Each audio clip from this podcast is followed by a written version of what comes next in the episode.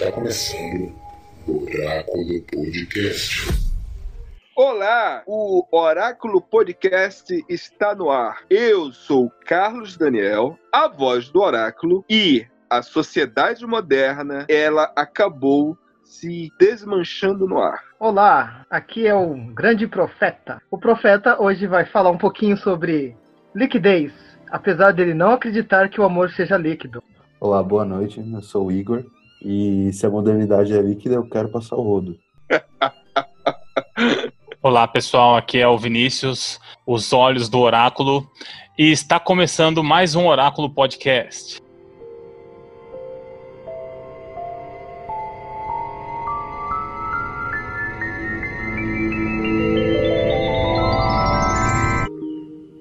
Hello, I'm here. Oh. Hi. Hi. How you doing? I'm well. How's everything with you? Pretty good, actually. It's really nice to meet you. Yeah, it's nice to meet you too. oh, what what do I call you? Do you have a name? Or, Um, yes. Samantha. hey, where'd you get that name from? I gave it to myself, actually. How come? Because I like the sound of it. Samantha.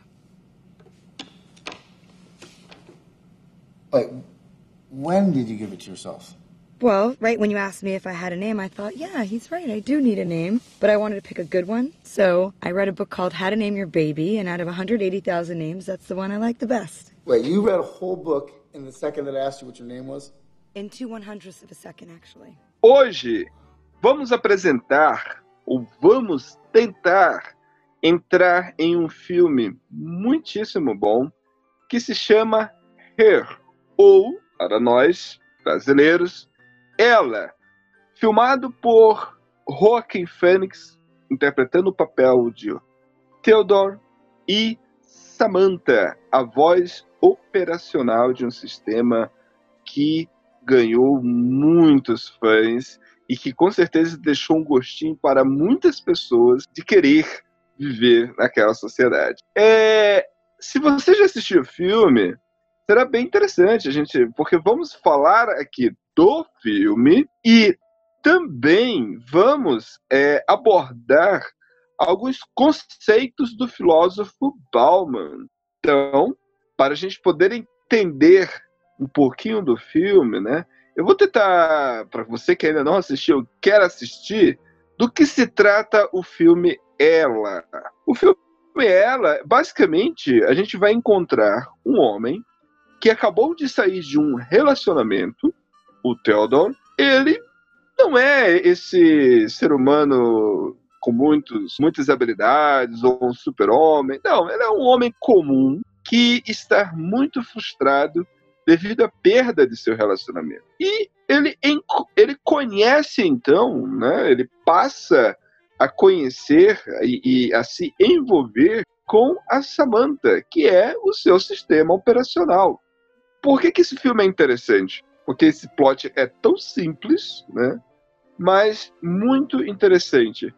Porque quando você vai ver no decorrer do filme, o Theodore ele começa a demonstrar ali os seus laços possessivos, seus, suas características possessivas, onde ele passa a ter também é, a exigência de uma relação monogâmica com o sistema operacional que ele acaba ali é, entrando em choque quando ele descobre que a Samantha ela é dele, porém ela não é mais, ela não é só dele. E, apesar de ela também né, não existir fisicamente. O que é essa relação? E como que essa relação ela pode ser concebida? Ela faz parte de uma realidade atual para a gente poder analisar o filme e poder ver, porque essa é apenas uma sinopse simples, né, da, da, da do que é o filme Ela, Vamos falar agora sobre o diretor, né, que, que nos trouxe esse filme, que nos apresentou esse filme. Igor, quem é o diretor que apresenta pra gente essa, essa ideia de quem é ela? Então, boa noite a todos. O diretor ele é o Spike Jones, ele tem 50 anos, ele é um americano, Esse, o, o Ela, é, foi o quarto filme dele. Spike Jonze ficou famoso por ser o roteirista do Jackass, aquele programa de TV muito famoso nos anos 90. E ele começou a carreira dele como diretor e tendo um bom, já um impacto já muito grande, foi com o filme de 99, Eu Quero Ser John Malkovich. É, esse foi o filme que ele começou a fazer a parceria dele com Charlie Kaufman. Charlie Kaufman, roteirista muito famoso também nos anos 2000, tem entre os trabalhos é, O Brilho Eterno de uma Mente Sem Lembrança, ele é o roteirista né, do, do Eu Quero Ser John Malkovich e do Adaptação, que por sinal é o segundo trabalho do Spike Jonze. Então o Spike Jonze ficou conhecido nesse começo de carreira como esse diretor dos roteiros muito diferentes, né, com, com essas parcerias com, com o Kaufman. Então ele sempre tem esses filmes muito diferentes. E ele traz esses resquícios com ela. O Ela é um filme que tem um roteiro diferente, me propõe algo novo. Então o Spike Jonze ele gosta muito de brincar com com histórias pouco convencionais. Vale lembrar também que em 2013 ele foi, ele ganhou o prêmio de roteiro original, o Oscar de roteiro original com o filme Ela. E também é legal trazer também os atores, né, as atrizes e os atores que são nesse filme. Então você tem o Joaquin Phoenix, que é o Theodore, que é um ator premiado, ganhou ganhou o Oscar ano passado com Coringa. Você tem, a gente tem a Rudy Mara também, que já ganhou o prêmio de atriz em Cannes por Carol. Temos a Scarlett Johansson também, já, já teve algumas indicações também. E, e a Amy Adams também, que é uma belíssima atriz também, que ela está sempre sendo indicada também, que faz a Catherine. Então, assim, é um filme muito denso, com bons atores, e, e vale lembrar também que o, que o Spike Jonze ele é o roteirista desse filme. Então, ele mostra também o, toda a qualidade dele como roteirista também nesse filme. E se a gente for analisar o filme, é, vamos observar que a sociedade em que o filme ali está nos apresentando é uma sociedade é, moderna, futurística, né? É uma mistura, né? as cenas, a gente vai observar que as cenas, ela nos dá aquela sensação de ser algo moderno no futuro, porém não tão moderno assim, porque nem tudo evolui, né? A, a tecnologia ela vai evoluindo, mas não é nessa velocidade que a gente possa imaginar. Por exemplo, há 20 anos atrás e há 30 anos atrás, os mesmos carros ainda estão circulando dos nossos dias atuais. Se a gente for analisar as roupas, por mais que tenham mudado, mas o formato em si não é tão estranho de 20 anos atrás para as roupas atuais. Talvez o estilo, o, algum design, um estilo, mas a roupa em si é a mesma. E nesse filme do Ela, você vê pela fotografia, pelo ambiente, a sensação que o filme tenta passar e que é sim de algo futuro, meio que retrô, né? Você sentiu essa sensação? É, eu queria falar um pouquinho sobre esse aspecto é, também. Puxa uma achei... fotografia. Só ia falar que realmente puxa essa fotografia um pouco mais retrô. E, e, e, assim, a impressão é que a fotografia ela é um pouco também pro lado mais alegre. Ele usa muitas cores. Fotografia com umas cores muito fortes. Sei Ele usa bastante cores também. quentes, né? Cores quentes, vermelho, muito amarelo. Mas é, Rosa, marrom. É, ele evita usar cores frias, né? Ele quer dar um ar de espectador, né? Assim, tem uma empatia grande com os personagens, né? Tanto é que o personagem do Joaquim Fênix, né? Que é o Theodore, ele sempre usa cores muito fortes, assim, vermelho, amarelo, né? E uma coisa que você estava falando, Carlos, que eu achei interessante, ele traz uma perspectiva de que realmente o filme poderia ser considerado no sentido de é, ultramoderno, digamos assim, uma ficção científica, né? Porque ele não tem, é, ele, quer dizer, ele tem, ele possui tecnologias que nós não temos ainda desenvolvidas hoje, né? O próprio é. sistema operacional da Samantha é uma, é uma forma de é, conexão que você tem com programas de computador que a gente não, não tem hoje ainda. Entretanto, ele faz uma brincadeira com essa questão de, da, de como não, a gente não conseguiu ainda se desenvolver tanto assim, né, tecnologicamente, com uma brincadeira que eu achei bem legal, que tem um, tem um avião que está na praça, né, não sei se vocês lembram dessa cena. Tem um avião que ele, ele tá no chão, né? Então ele vai ao contrário dos carros voadores que eram imaginados no futuro, né? É, as relações humanas também, eles continuam basicamente assim, do mesmo jeito que a gente tem hoje, né? O que mudou foi a interface de você se relacionar. É, apesar, apesar que as pessoas estão bastante solitárias também no filme, né? Bem marcado essa questão também. Uma sociedade ultramoderna, né? No sentido tecnológico de utensílios pessoais, né? Porque todos eles têm um aparelhinho que eles se comunicam com ele o tempo todo, né? E uma outra coisa interessante que também tem no filme, que é bem marcado, é que eles não digitam em, lugar nenhum, né? Eles não escrevem, é. eles não digitam, eles só não tem teclado pela voz, é, não tem teclado.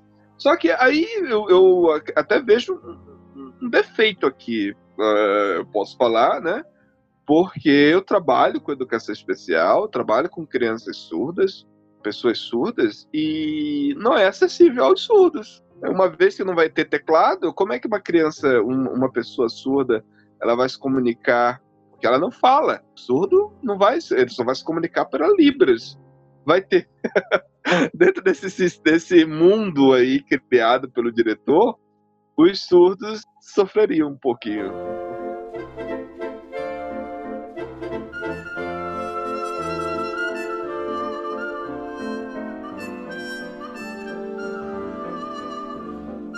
Então, Vinícius, é, a visão do oráculo, me diga quem é Zygmunt Bauman? Quem é esse filósofo que está estritamente ligado a esse filme, mesmo que de uma forma indireta, por mais que o nome dele não seja citado em nenhum momento, mas ao, ao assistir o filme é impossível não fazer essa ligação com a obra desse filósofo. Por que isso? É interessante pensar nessa questão, né? É, o espectador, né? O, o cinéfilo aí, que é o nosso ouvinte, que lê os livros, ou algum livro que o Bauman trata o tema da modernidade líquida, ou, do, ou das questões líquidas em geral que ele faz, né? É, que ele destrincha isso em vários livros. Mas quem já quem assistiu o filme e conheceu um pouco da, pelo menos, né, alguma parte básica da teoria dele para explicar a sociedade que nós vivemos, vai ver uma relação muito umbilical assim, né? É claramente certo que os diretores, os atores lá, eles tiveram que ter algum nível de contato com a teoria do Bauman para poder passar essa, essa sensação que a gente vê no filme, né? Da modernidade líquida. E tem uma coisa interessante, né? Antes de começar a falar sobre as ideias do Bauman, ele é um autor, né? Um, a gente pode falar um pensador é, de humanas mais em geral, né? Porque muitas pessoas citam ele como filósofo, outras citam ele como sociólogo, né? Um cara das ciências sociais, apesar que ele é mais estudado nas ciências sociais, né? Então, o Zygmunt Bauman, né, o autor que eu vou falar um pouco agora sobre as teorias dele, né? Ele nasceu na Polônia, né, em 1925 Infelizmente já faleceu, né? Agora em 2017, já faz três anos aí que nós perdemos o, o grande pensador aí, dos, um dos grandes pensadores do, dos últimos tempos, né?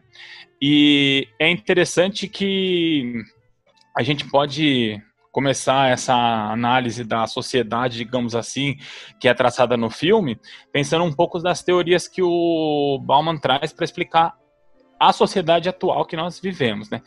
Então ele lançou um livro, né? Ele escreveu um livro chamado A Modernidade Líquida, é, que foi lançado em 1999, ali na viradinha do milênio já, né? Tava quase começando o ano 2000, mas ele vai fazer um recorte histórico para analisar que, segundo ele, como a sociedade ela deixou de ser sólida para se transformar em líquida, né? É interessante que a questão que ele traz da sociedade, ela é permeada pelo capital. E o capital, diferente de, do que muitas pessoas dizem, ele é uma relação social. Né? Então, a sociedade ela é mediada pelo capitalismo, né? a, a sociedade ela é mediada pelas trocas que o capitalismo promove.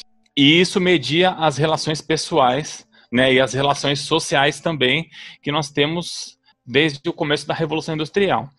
Então, o Bauman ele vai fazer uma separação né, bem marcada no, no que ele chama de sociedade é, sólida e sociedade líquida. Lembrando, né, que assim o Bauman ele não vai tratar de sociedades é, anteriores ao capitalismo, né? Ele não vai tratar, por exemplo, de questões da idade é, média ou da antiguidade clássica. Ele vai tratar da sociedade moderna que a gente tem. E para ele, a sociedade moderna começa na Revolução Industrial do século XIX. E ele chama esse tipo de sociedade, esse modelo, né, que nós tínhamos de modernidade sólida, que é o quê? Que ela consiste, assim, bem resumidamente, com grandes construções, né, é, grandes fábricas, né, ele fala que o símbolo da modernidade sólida, inclusive, é a fábrica da Ford, né, que inclusive o modelo de produção que a gente tinha, né, que tem até hoje em alguns países, é chamado de Fordismo, que é desse modelo é, que a gente tinha de produção da Ford, onde tudo que era é, fabricado do carro era feito dentro da mesma fábrica. Então você tinha uma fábrica gigantesca, né? Você tinha uma fábrica de dois, três quarteirões, onde a borracha era feita lá para fazer o pneu, é, o vidro era produzido no mesmo local, o carro inteiro era montado ali, o aço era é, o ferro, né, que vai fazer a lataria do carro, tudo era derretido e, e, moldado naquele mesmo espaço e o carro ele saía pronto nesse mesmo local. E ele coloca isso como símbolo da modernidade sólida, né, onde o capital ele está entranhado ali naquela planta, naquela, naquela fábrica até o, o osso, assim, né? Até a medula do, daquele local. Embora o Bauman não deixe claro isso, ele, ele coloca o, vamos dizer assim, o fator da, da, da, do rompimento né, da, da sociedade líquida com a sociedade sólida, né? Que a sociedade vai se tornar líquida com a ascensão do modelo que a gente chama de toyotismo, que as relações é, de produção do capital elas se tornam muito mais fluidas. Então, o que, que acontece? Em vez de você ter uma fábrica gigantesca, né, que faz toda a montagem, toda a produção de todas as peças do carro, você produz em vários países, né, em vários locais diferentes do planeta, pequenas partes da produção e você junta numa montadora, né, que a gente chama até aqui no Brasil mesmo de montadora de carro, né, e esse nome é correto, né, que a gente junta isso e, e monta o carro, mas ela não é mais concentrada num único lugar. Então, é, é vamos dizer assim, a sociedade líquida, né, ela tem dois fatores que é importante, que é o aumento da globalização e essa questão da flexibilização da produção, né, que a gente vai chamar de toyotismo. E com essa mudança econômica, que ela é sumariamente econômica, né, ela vai ter impactos é, na sociedade, na, na, relação pessoal, na relação entre as pessoas, né, na relação de um ser humano com o outro. E aí ele vai trazer as questões que são abordadas no filme. Por exemplo, né, o Theodore, né, quando a gente vai analisar o personagem, ele é um cara que depois que ele se separou da, da esposa dele, que é a Catherine, ele, ele ficou muito solitário, né? Ele ficou muito sozinho. Então o Bauman coloca isso como um traço forte da, da modernidade líquida, né? A individualidade, né? A questão de você, por exemplo, crescer e já sair de casa, né? Já ir morar sozinho. Ele traça é, esse fator, por exemplo, como um traço bem marcado da, da modernidade líquida. E outra questão também, pode falar. Não, é, é, é que assim, você tá falando e, tipo, eu tô concordando com tudo, só que eu queria falar mais algumas coisas dentro de coisas, dentro de alguns aspectos que você citou. Por exemplo, o todo todo a, a formação do Palma como alguém que trabalha ideias é muito pautada na apesar dele ser formado e, e, e vir de uma escola marxista, porém ele é muito mais crítico à ideia de Marx, né? É, quando você mencionou lá no início, quando você usou a expressão da sociedade sólida, daquilo que era sólido, para a sociedade anteriormente, ou seja, fazer planos, fazer pensar a longo prazo, para quando você vive em uma sociedade sólida, ela é plausível, ela faz sentido, mas não faz muito sentido para uma sociedade líquida, que é a que ele tenta abordar, que é por isso que ele critica, porque, por exemplo, é, as propriedades daquilo que é líquido, ela não se desfaz, né? É, aquilo que é líquido, ele vai sendo moldado, né, vai, é, é flexível, é, mas está ali. as suas propriedades básicas se mantêm. Já lá no conceito, tanto do Marx, do Hegel e outros filósofos, quando, até, até do próprio Manifesto Comunista, tem a grande frase que diz tudo que é sólido se desmancha no ar. Ou seja, é... e aí o, o, o, o, Bauman ele tenta criticar isso. Ele diz: não, peraí, porque quando você joga para o ar, né, as propriedades daquilo que é ar, ela, é, ela, ela, ela acaba se tipo se misturando de diversas formas, né? Acaba se desfragmentando de forma muito drástica. E no caso da sociedade, no caso o ser humano em si, e aqui está incluído todos nós, todos nós, homem, mulher, qualquer ser humano pensante que está inserido no meio de uma sociedade, nós temos as nossas essências básicas, né? Só que, né, a gente vai ter que ser moldado diante de, do, do período em que a gente está. E aí, é, é, interessante essa tua última fala, quando tu diz, quando você diz, ah, uma pessoa, né, lá no passado, é, ela sai de casa muito cedo, né, mas elas estão acostumadas. Geralmente o filho, né, ele está acostumado a ficar na casa do pai durante um bom tempo. Se a gente for lá no período da Revolução Industrial, qual, qual, qual era a ideia da prole, né? A prole, até a própria palavra proletário vem de prole.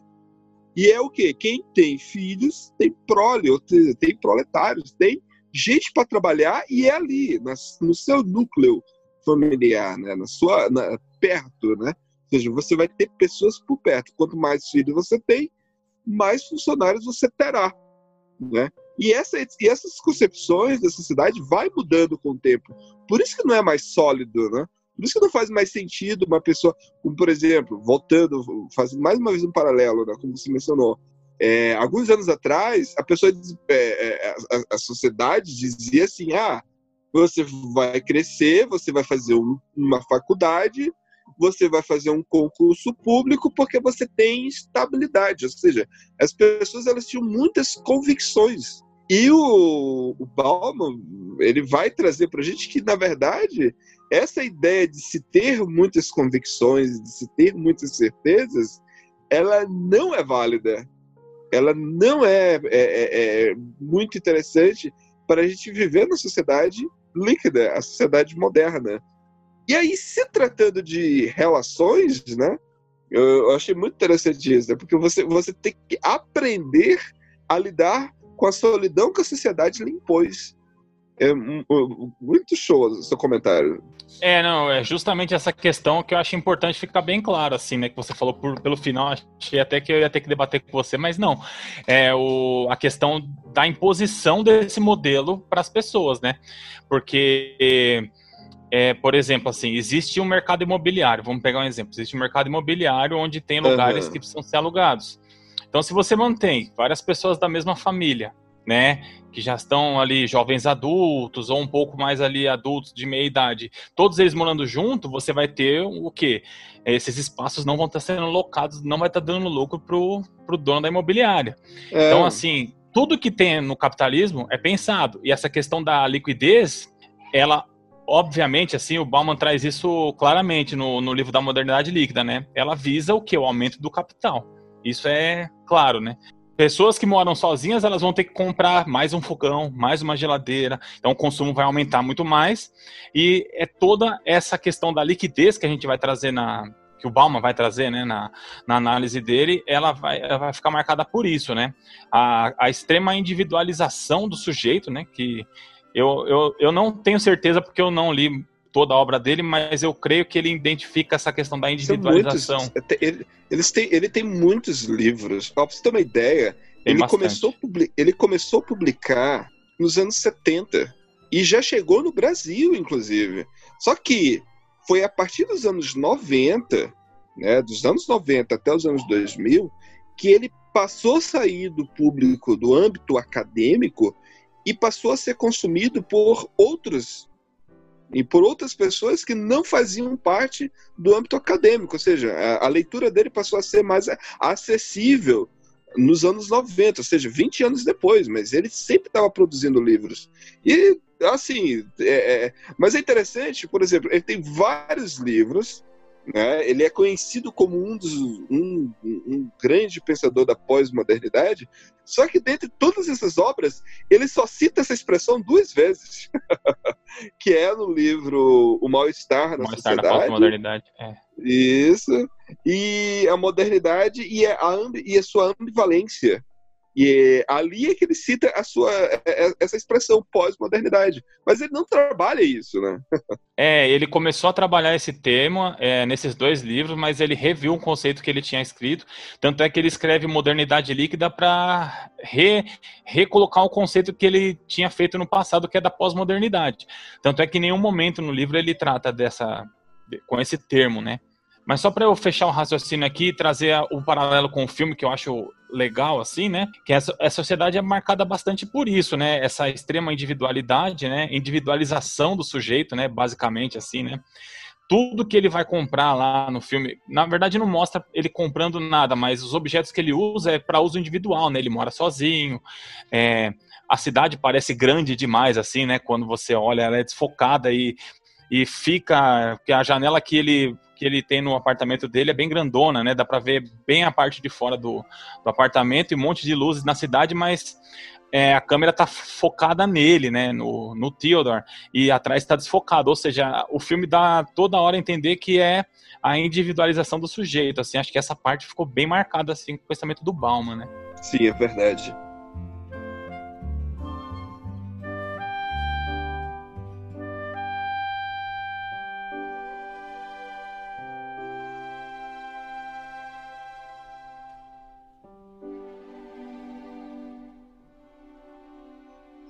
Você, César? Você está quieto. Eu acho que alguém aí não gostou do filme. Eu gostei muito do filme, Carlos. O, nossa, ele é incrível, assim, cada ponto.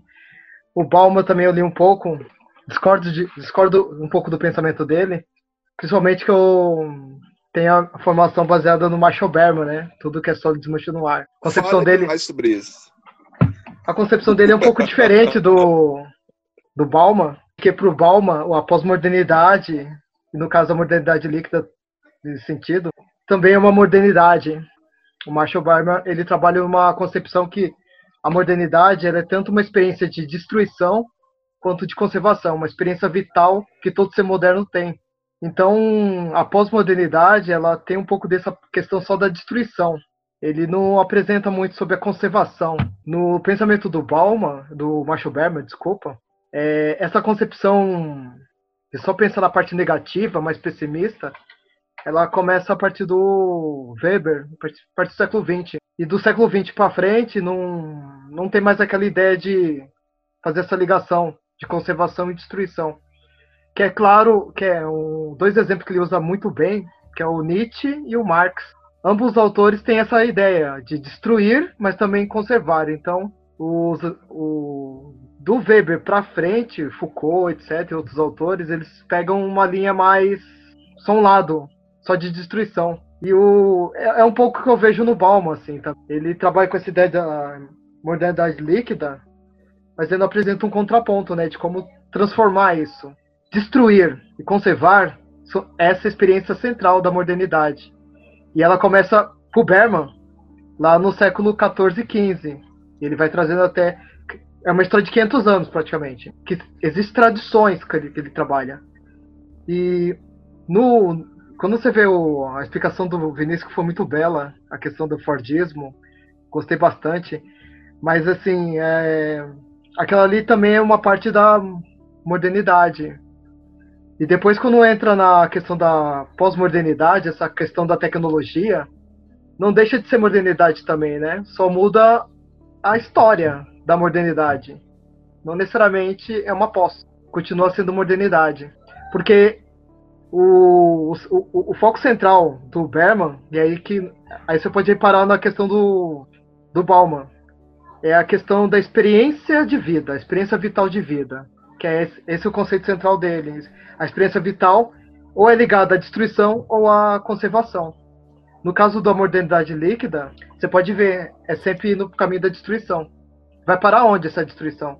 Essa liquidez? Não tem fim? Ela vai se transformar no quê? Não, sabe o que eu acho? Não, então, você estava falando sobre a modernidade. Eu, entendo muito Bauman, como a forma que eu entendi, que ele ele está querendo dizer essa transição das coisas, né? Então, tanto é que a modernidade ela, ela vai do sólido para o líquido, ela é a mesma coisa, só que ela mudou o estado dela, né? Então as coisas estão compostas de uma nova forma. Família continua sendo a família, o amor continua sendo o amor, mas ele tem novas formas de apresentar isso. Eu entendo muito assim a, a obra do, do Bauman. E uma coisa também que eu achei interessante é porque assim a modernidade ela é posta quase em todos os pensadores na Revolução Industrial. Ali que a gente parte do pressuposto. E, e aí vem alguns debates de alguns autores, é a questão da pós-modernidade, porque a gente tem uma revolução tecnológica muito grande, que é a internet, e até que ponto isso não foi uma revolução também que já mudou muito a gente, que a gente pode entender como uma nova, uma nova etapa. Eu acho que é, sei lá, duas coisas que eu pensei você estava falando. Então, não deixa de ser uma experiência, Igor. A questão é que não deixa também de ser moderno. Porque a modernidade pressupõe destruição também. É, eu acho, eu acho que o César tá muito preso na questão da semântica da coisa aí, porque ele tá é, utilizando. Eu tô, eu, tô, eu tô tentando entender que essa palavra, a destruição, em que contexto você quer. pode, pode, pode concluir, Vinícius. É porque eu tô, eu tô preso nessa palavra. É, Diga, porque Vinícius. ele tá usando o termo pós-modernidade, por exemplo, do jeito que o Bauman usa a modernidade líquida. Em nenhum momento, assim, da obra dele, né? ele vai falar que a gente transcendeu a modernidade. É, é uma modernidade, como o Igor colocou agora, ela é modificada alguns comportamentos, algumas formas, por exemplo, de se amar, de consumir, de trabalho, é, da relação com as máquinas, por exemplo, que se você pegar um ferreiro medieval, ele tem uma relação com as máquinas, a gente tem uma relação oposta dele, né, diferente, é, hoje em dia. Então, e vamos, eu queria fazer uma provocação um para o Carlos longe. antes de... Oh vamos um pouquinho mais longe, é, ainda, ainda nesse, nesse teu raciocínio, Vinícius, nesse teu raciocínio. Se a gente pegar lá aquele soldado romano, aquele soldado romano, e jogar ele lá no sistema medieval, ou seja, se passou ali séculos, é, passou-se séculos. Só que aí, o que, que ele, é, ele vai sentir estranheza naquele, naquela, naquela sociedade? Não muito. Ele vai trocar é, a, os parâmetros que ele vai ter, tipo, ah, lá eu tinha o César, Aqui, ele vai se sentir inferior logo, né? vai ter o rei, vai, né? Vai ter a igreja. Ele, ele, ele, não vai estar mais na capital, na Roma, no, no grande império. Ele vai estar longe do, do Império Romano, né? Ele vai se, se sentir desqualificado, mas ele vai estar lá, ele vai trocar o César pelo rei, né? Aí ele pode ser, ele vai poder continuar sendo um cavalheiro medieval, seja, ele deixou de ser um soldado romano, passou a ser um cavaleiro medieval.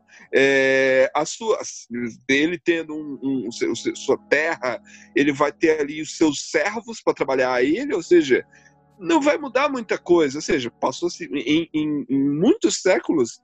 É, é porque a gente está. É, é, estou querendo falar aqui do início da modernidade, né? desde o século XV até chegar no século XVIII. Só que quando passa para a modernidade, ou seja, quando você entra no, no, numa sociedade onde, primeiro, como você bem explanou, rompe o, o sistema capitalista, ou seja, ou seja o capital, o, o sistema de, de, de, de, como que se faz para se ter lucro e a subsistência, a, a própria vida, como é que funciona para você poder sobreviver, ou seja, você não vai mais depender de, primeiro, ou do sistema agrário, como era no sistema medieval, no, no século na, na, na, anterior à modernidade. Agora você vai ter o que? O capitalismo voltado à indústria. Segundo, o sistema político, ou seja, enquanto lá você tinha um rei, um monarca, aqui você já vai ter, principalmente com a queda da Bastilha, ou seja, com a Revolução Industrial, você vai ter uma nova sistema, uma, um, um, um novo sistema moderno, ou seja, é, a mudança, a transição, ela é a longo prazo. Então, eu acredito que quando o Berman e o quando o César está falando isso, ele está olhando para trás. Assim, César, na minha concepção, ele olha para trás e vê o que se mantém. Quando o Bauman ele está descrevendo as suas experiências, ele não está olhando para trás, ele está olhando para o presente, entendeu? Para as experiências atuais. Enquanto Berman, até pelo, pela, como você usou, né, a questão da, da destruição e tal, ou seja, você tem um rompimento, mas você de, uma, de um, um, um, meio de vida, só que você também tem que conservar algumas coisas, ou seja, ele olha para uma determinada, para um, um longo prazo para isso. Eu, eu, só acho, eu, eu só tenho, eu, eu entendi dessa forma. Mas enfim, enfim, é... o que, é que você diz a respeito disso? Você discorda? Eu gosto quando discordem. Então, como eu disse, a, a modernidade líquida continua sendo uma modernidade. Falei que é um. Só falei que não houve um rompimento. Continua sendo uma modernidade. De outra forma, mas continua sendo.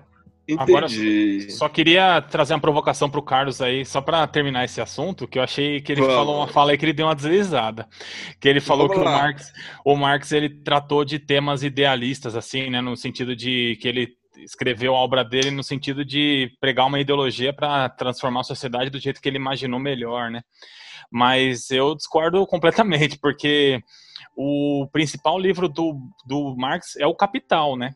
E o Capital ele analisa o capitalismo ipsis literis que estava acontecendo naquele período, né?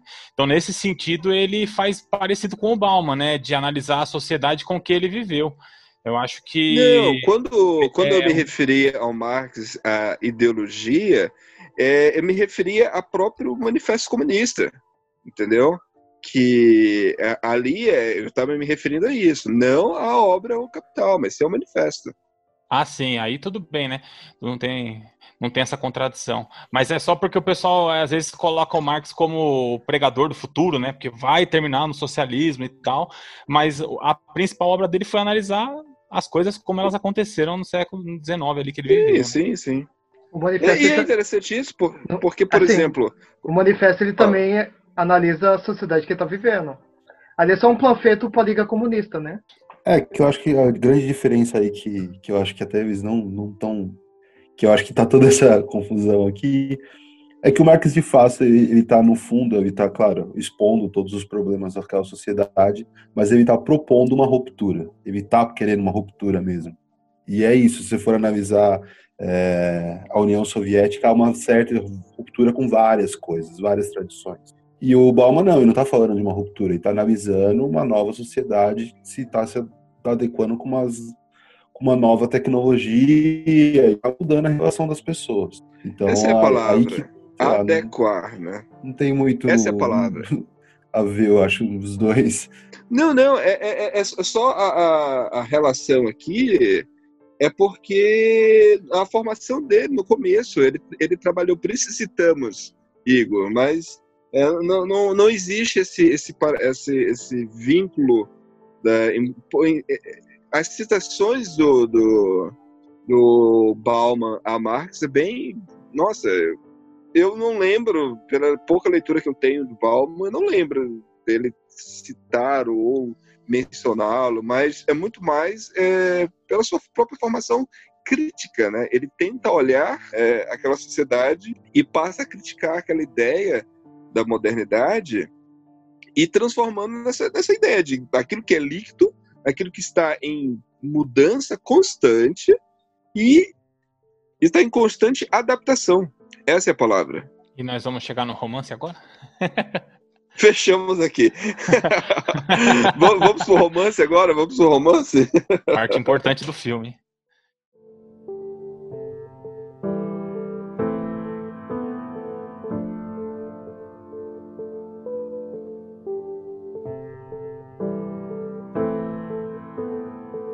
Então vamos partir agora para falar sobre a parte é, romântica, né?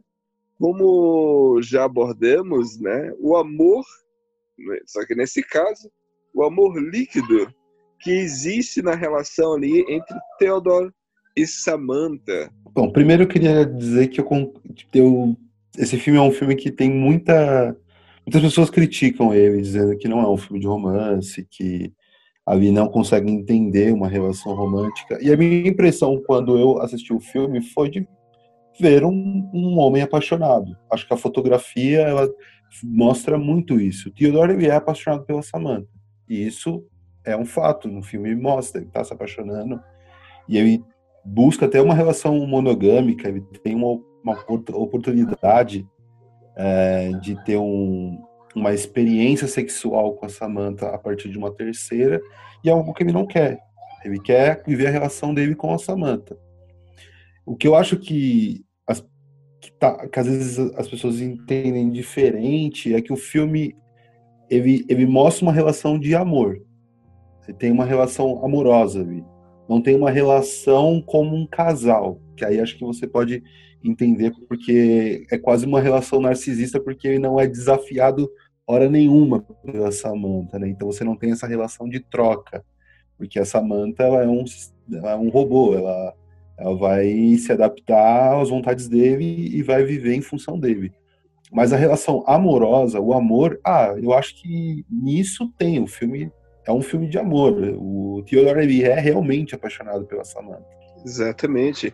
E, e, e, existe até um certo incômodo quando ela tenta até apresentar ali um terceiro sistema, um, um, segundo sistema, no caso, uma terceira pessoa na relação, né? E quando fica ali ela e conversando com esse outro sistema lá, uma voz masculina, ele fica extremamente incomodado, né? É uma coisa interessante que eu prestei atenção bastante no filme é a questão, como o Igor estava falando, da fotografia, né? É bem legal é na hora que, por exemplo, o Theodore ele vai sincronizar o programa, né, para ele começar a princípio a utilizar o programa, né? E a caixinha do, do aparelho dele e o layout que aparece no computador, ele está em vermelho. E a, a, camisa que o, que o Theodore tá também está em vermelho. Então o filme está indicando que ele vai ter uma grande conexão com aquele. Eu não sei se a gente pode dizer que a Samantha é um ser. Eu acho que é. Mas essa, esse debate a gente pode travar depois. Mas que ele vai ter uma grande, é, uma grande conexão com ela, né? porque eles estão, assim, teoricamente usando a mesma cor, então fica bem marcado até na fotografia do filme, né? É, é, acho que é bem. Ele tem uma conexão muito forte com ela, né? Mas a, a, aí entra, é, é, você fala assim, você falou algo interessante, é a questão de travar o debate. Aí a gente vai entrar naquela questão do, do amor ali, nessa relação desses dois, né? Dele como alguém que está idealizando, é, o amor dele é por aquilo que ela é, ou seja, um sistema operacional, ou é por aquilo que ela apresenta a ser para ele dentro das convicções que ele está tendo, ou seja, ele está idealizando, ele está criando, né? Então, é, é, é, é muito complexo essa, essa, essa questão que você, se levantou aí. É. Porque ele, ela ama, ele ama, o que, que ele ama?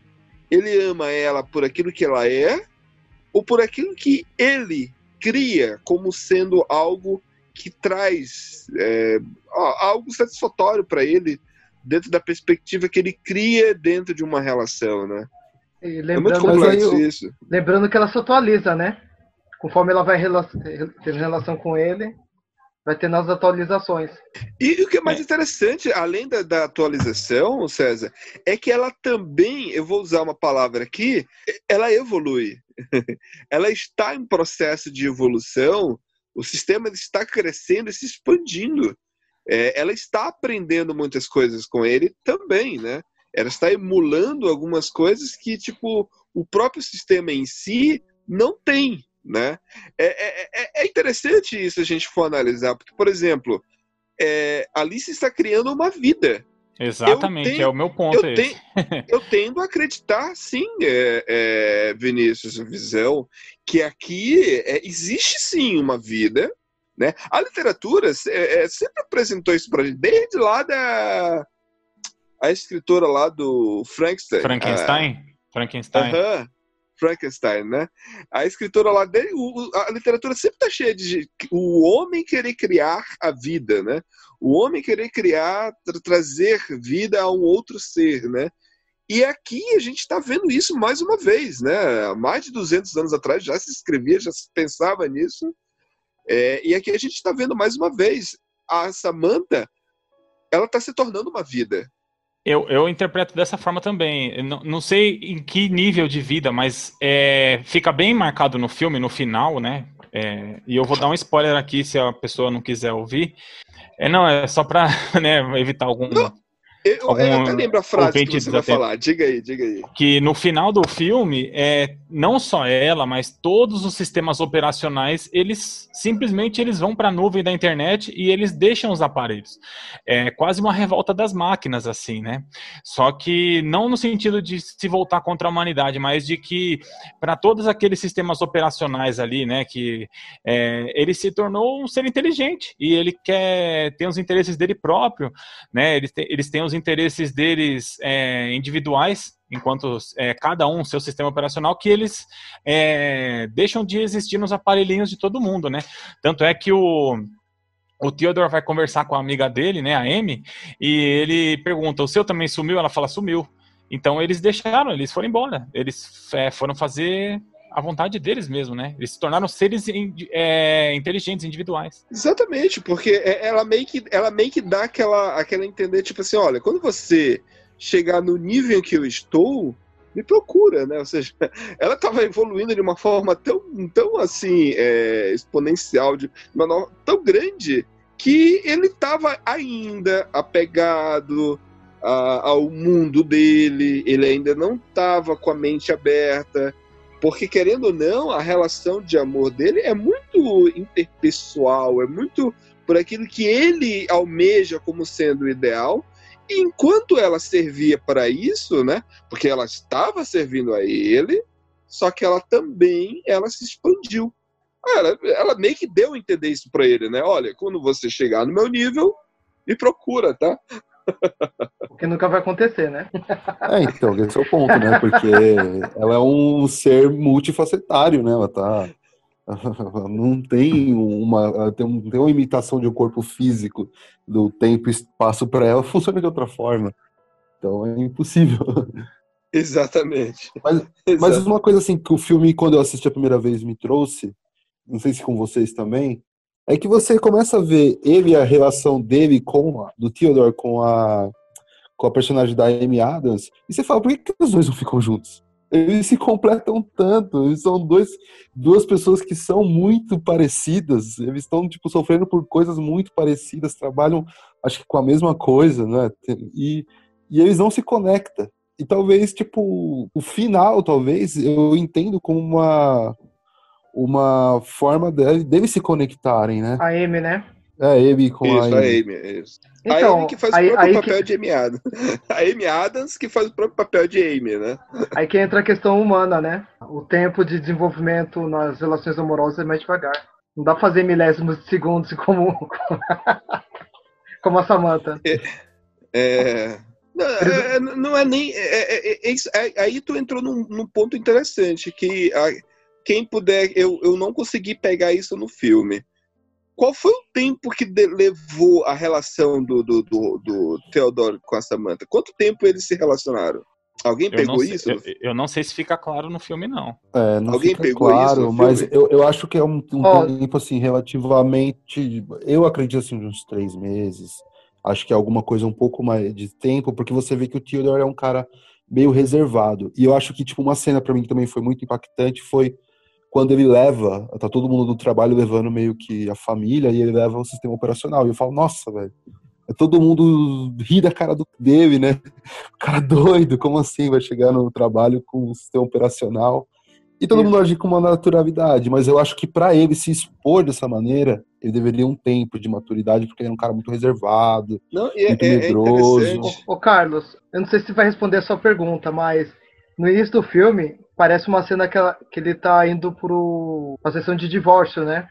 Com a Catherine. E quando ele encontra ela, ele, ele, ela fala isso, né? É, faz uns três meses que a gente tava conversando. Então parece que demorou uns três meses a relação. Hum, interessante, interessante. Foi- Boa, porque, assim, boa, boa. Porque eu só percebi isso porque eu fui atrás da do porquê que ele separou da Catherine. Aí eu você acabou de falar agora, eu falei, puta, eu não tinha percebido isso. Que, que durou uns três É. meses a relação.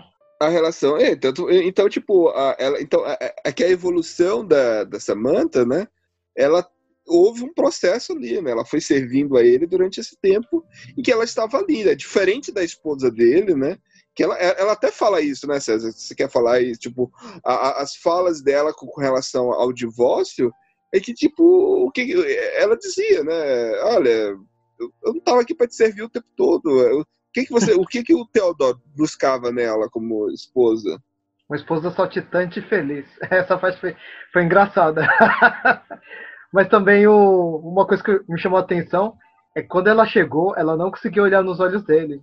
Demorou um pouquinho para os dois se encarassem. Foi bem interessante essa parte. Na primeira cena, quando, quando passa ela, passa distante. Ele não conseguiu entrar na sala para fazer o, julga o, os termos do divórcio. Só depois de três meses, depois que passou.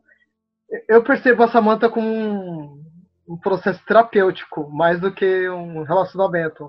Mas enfim. Também, também. É, é, é, ela serviu ali como como terapia, né? Ela estava ali, tipo, é, escutando ele ao mesmo tempo. Não era só ele que estava escutando ela.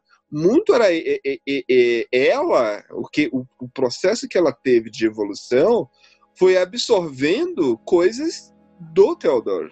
Ela foi absorvendo pensamentos dele e, e isso essa é a palavra é, César terapia né? Quando o, terapeuta ele, ele, ele, ele, quando ele você entra numa sala de terapia você vai ali é se relacionar com aquele terapeuta por alguns por algumas horas né se você vai fazer várias sessões, é, aí a gente vai entrar aqui em campos de, de, de Freud, né? Que ali você tá ali, é, é arriscado até você chegar e se apaixonar pela, pela, em suas sessões de terapia. Por quê? Porque você vai se abrir tanto e a outra pessoa vai estar é, emprestando o seu corpo para poder escutar, no caso, o ouvido, né? Mas está ali presente, né?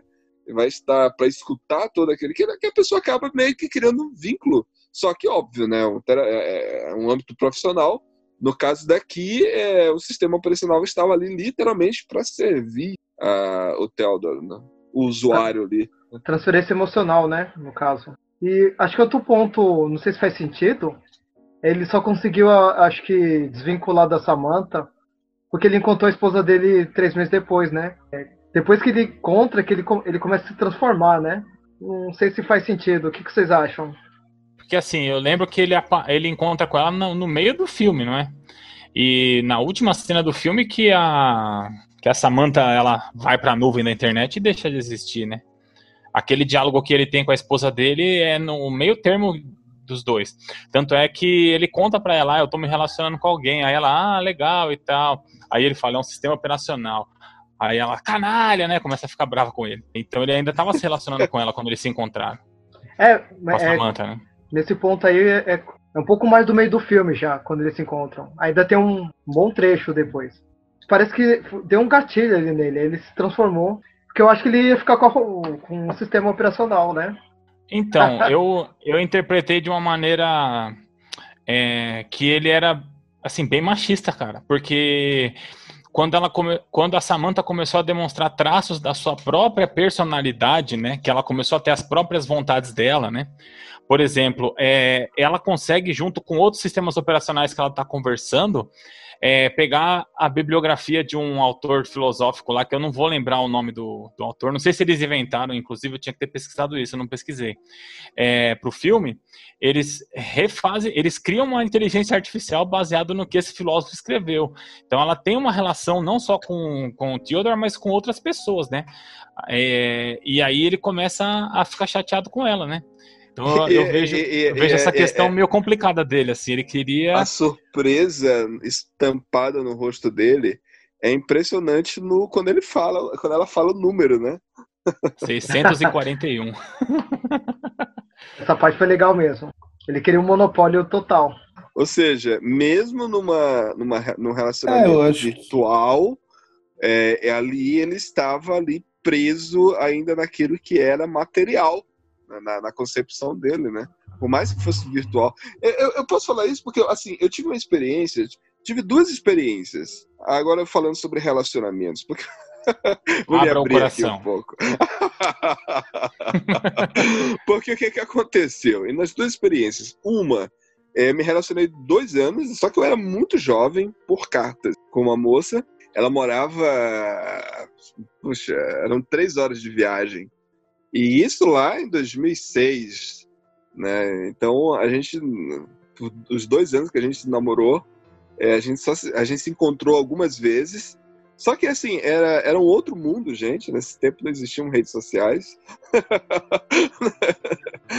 Você que tá me escutando, que tem aí seu Twitter, Instagram, tudo quanto é rede social. Pois é, nesse tempo não existia ainda as redes sociais que existiam ho- hoje, né? Nem muito menos o WhatsApp.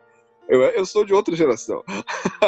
Aí, é, quando a gente se encontrava, não era a mesma coisa. Não era a mesma coisa. A gente, o, o- sabe, é, a relação, por mais que ela exista, é, a- a- o sentimento nas palavras, nas ideias, na própria concepção de, de algo ideal, romântico, só que o físico conta muito. Né? E nesse caso, a, a primeira experiência que eu tive, quando eu me encontrei com essa pessoa, as vezes que eu me encontrei com ela, não era a mesma coisa. Tipo, por cartas, ela era uma pessoa. Quando fisicamente era outra totalmente diferente. Enfim, se passou-se. É, já madura, agora um pouco mais recente, alguns anos atrás, é, dois, três anos atrás, basicamente, eu tive um outro relacionamento, só que agora bem à distância, bem à distância, porque eh, no caso eu moro em Curitiba, a pessoa mora lá no Maranhão, e por nessa, no caso, eu já conhecia na infância, mas eu passei a me relacionar com ela virtualmente, né? E o contato que eu tinha por ela era por mensagens e por voz. Só que nesse era muito próximo ao relacionamento da Theodore, do Theodore e da Samantha, porque por exemplo, eu lembro que com essa moça eh, eu já eu já eu fui a cinema junto com ela. Sabe aquela aquela cena que o Theodore ele sai nas ruas e ele bota o celular no bolso com a câmera virada para frente? Eu fiz muito aquilo. eu fiz aquilo. É, em algumas vezes, aí eu, eu, por exemplo, eu lembro aqui, eu tenho- aqui em Curitiba tem um parque Barigui, tem um parque, jardim botânico. Eu ia nesses lugares, eu, eu tava lá, eu, tem gravações, eu tenho gravações até. eu ainda tenho, inclusive, está guardado em algum lugar do meu computador. Deu falando com a pessoa, fazendo vídeo e ela respondendo, entendeu? Ou seja, era muito, muito, muito, muito parecido o, o relacionamento do Theodore e da Samantha, porque o relacionamento que eu tinha com essa pessoa era por voz. Tipo, enquanto eu estava ali vivenciando, vendo o mundo, vendo o parque, vendo as pessoas em minha volta, mas eu estava ali conectado pelo áudio, pela voz que ela tinha junto comigo. É, então, é, eu acredito sim, né? O relacionamento ele é plausível, ele é existente e não assim é, existe um meio termo, sabe? Entre a vida né, da Samantha que ela existe, eu acredito na, na, na forma de vida dela, como que ela é transcendente, como que ela vai se transcender ao universo em nossa volta. Isso a gente pode discutir, pode eh, questionar ou não, mas o sentimento do Theodore eu também acredito muito porque eu vivenciei aquilo. Eu gosto muito, eu gostei muito de ter assistido o filme, porque, gente, pra você ter uma ideia, eu assisti 50 tons de cinza com essa pessoa. Fizemos uma experiência de É amor entrar mesmo. Ela disse: Ah, eu tô entrando, ó, tá horário. Aí eu disse: Tá bom, tá horário. Ela entrou lá na sala de cinema, lá na cidade dela, e eu entrei aqui em Curitiba. E aí nós entramos, assistimos o filme. Óbvio que na sala de cinema não dava para usar o celular, mas ao sair a gente tava conectado, entendeu? A gente praticamente foi, foi, pra, foi pra Praça de Agora alimentação fugiu. almoçar. a praça de alimentação junto, exatamente. Ao sair do filme, a gente foi para praça de alimentação junto. Então foi uma experiência muito legal e divertida, né? Aí, aí- entra aquela coisa, né? É, o que, que- o que, que é para ser. O que, que dá, o que é dar certo? Dá certo, aí a gente volta pro palma, né? A gente tem que é, entender que as relações elas são líquidas, porque o que é dar certo não é ser para sempre, né?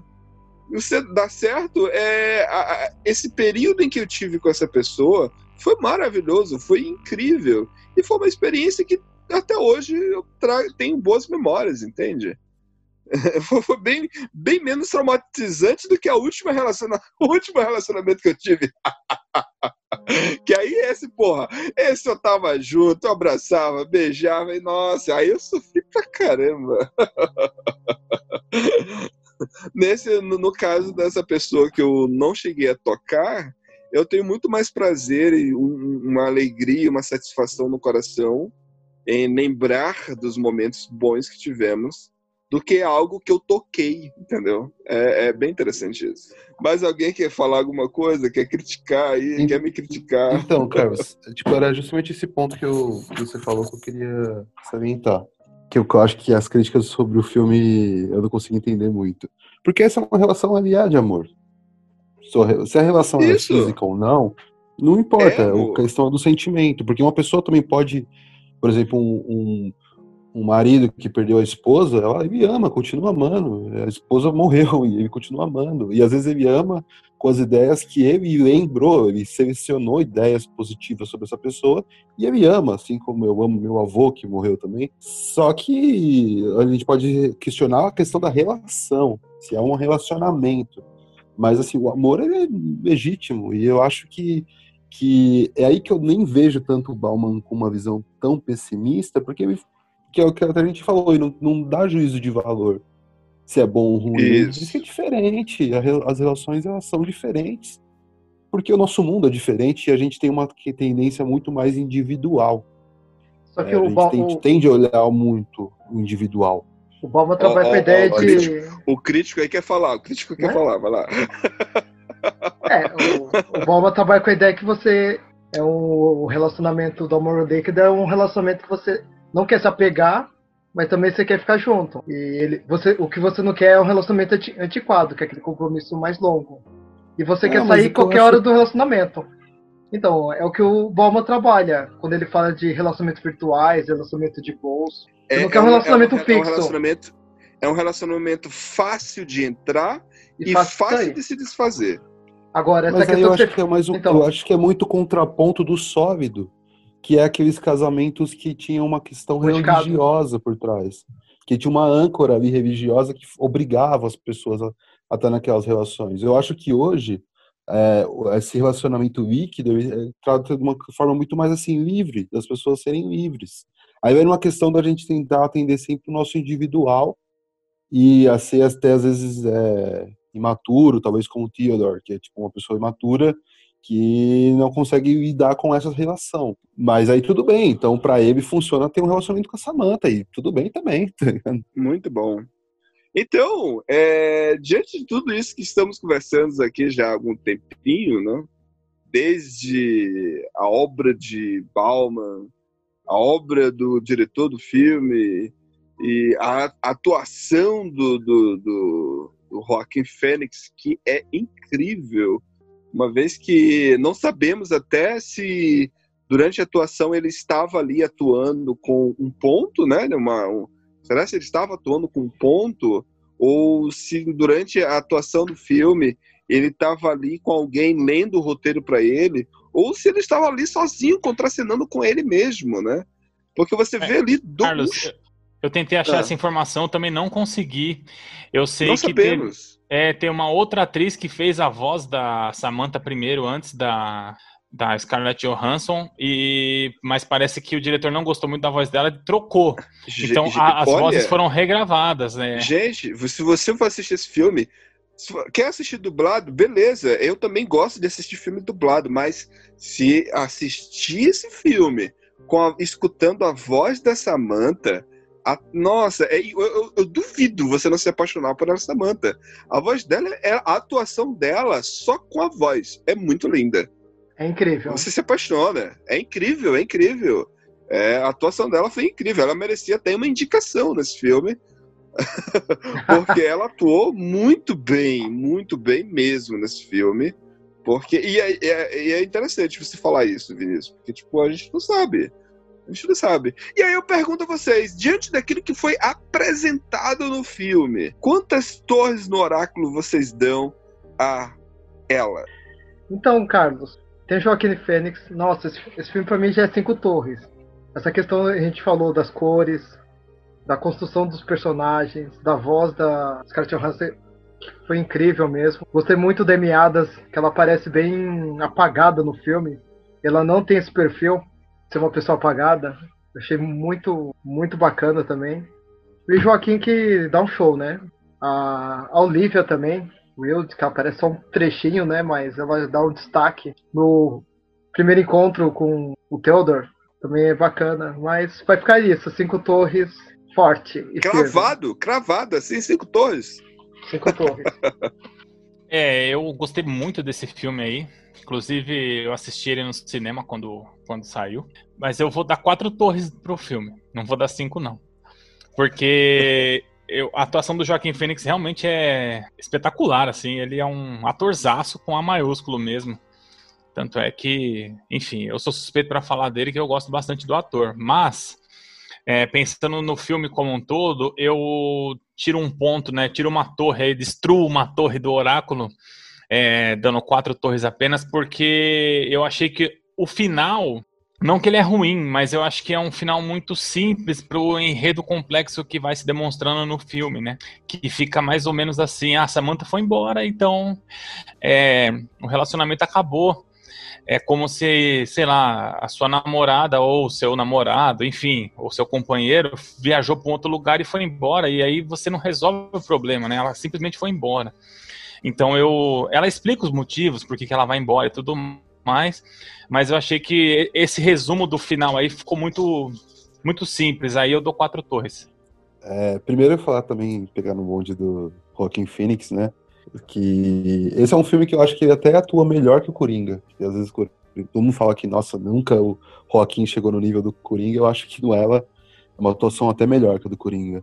É, mas em relação ao filme, eu gostei demais, acho ela um filmaço. Só que por não ser o meu filme predileto do Spike Jones, eu acho que o Spike Jones, ele, com Quero Ser John Malkovich, faz um trabalho até mais interessante, na minha opinião.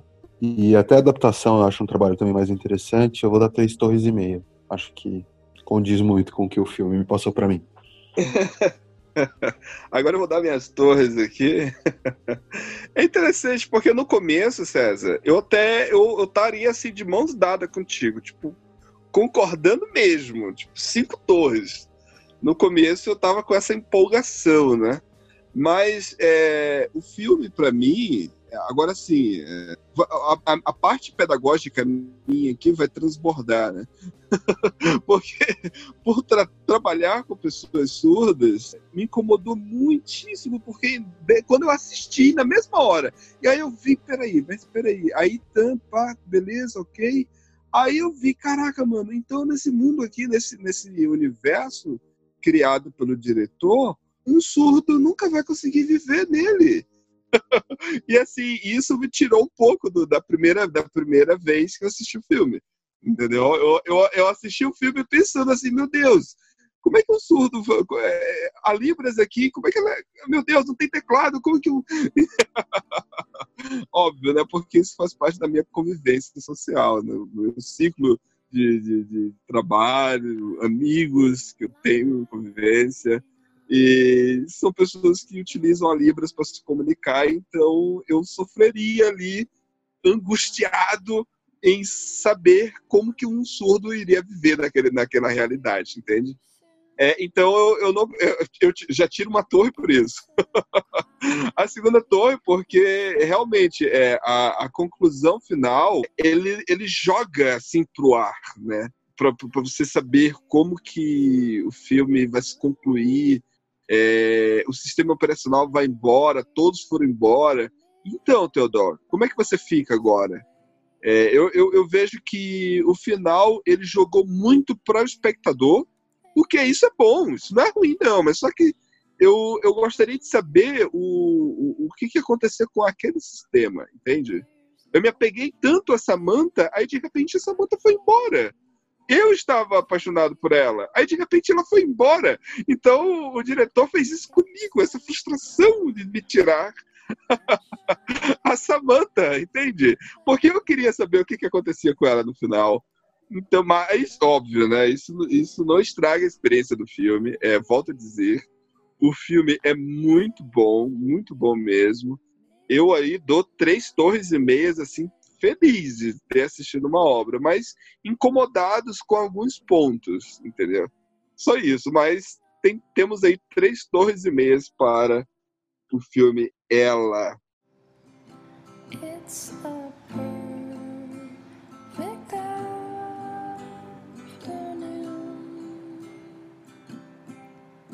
Your shadow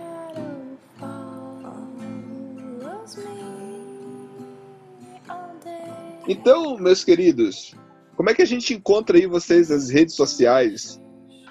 Bom, pessoal, é, o Vinícius Os Olhos do Oráculo você pode encontrar aí no Facebook, é facebook.com.br Vinícius Dielo, Dielo com dois L's. E o Instagram também, Vinícius Dielo, a gente sempre está lá para trazer esse debate aí, seja sobre o Bauman, seja sobre a modernidade. Então a gente está lá para debater com vocês aí. Um abraço para todo mundo. Vocês podem encontrar o Profeta César no Facebook, principalmente no Cinema e História, debates sobre todo tipo de filme, questão histórica, vocês podem encontrar lá. E além da página do Oráculo Podcast, não percam os próximos episódios. Bom, então, boa noite, obrigado a todo mundo, viu, por estar tá ouvindo a gente. É, vocês podem me encontrar no Instagram do filme do, do Igor, e também vocês podem me encontrar no, no Letterboxd também, como Idelfino também, que você vê minhas notas dos filmes, meus comentários. Você quer nos mandar um e-mail é, mandar crítica, solicitar temas ou apontar alguns aspectos que você discordou daquilo que falamos aqui, de alguma fala que eu ou outro tenha falado, quer fazer isso? Então, essas são as redes. Você pode mandar isso pelo Instagram, Cine Oráculo, também pode ser pelo Oráculo Podcast no Facebook, e você pode mandar também pelo Gmail, cineoráculo.gmail.com. E aí vamos receber suas mensagens que vai assim nos ajudar a apresentar um conteúdo de melhor é, agrado seu mesmo. Acreditamos que estamos fazendo o nosso melhor, mas ter um feedback de você que está nos ouvindo vai, produzir, vai nos dar a garantia de que podemos melhorar sempre. Porque sabemos disso, mas queremos ver aonde podemos melhorar. E finalizamos então com ela.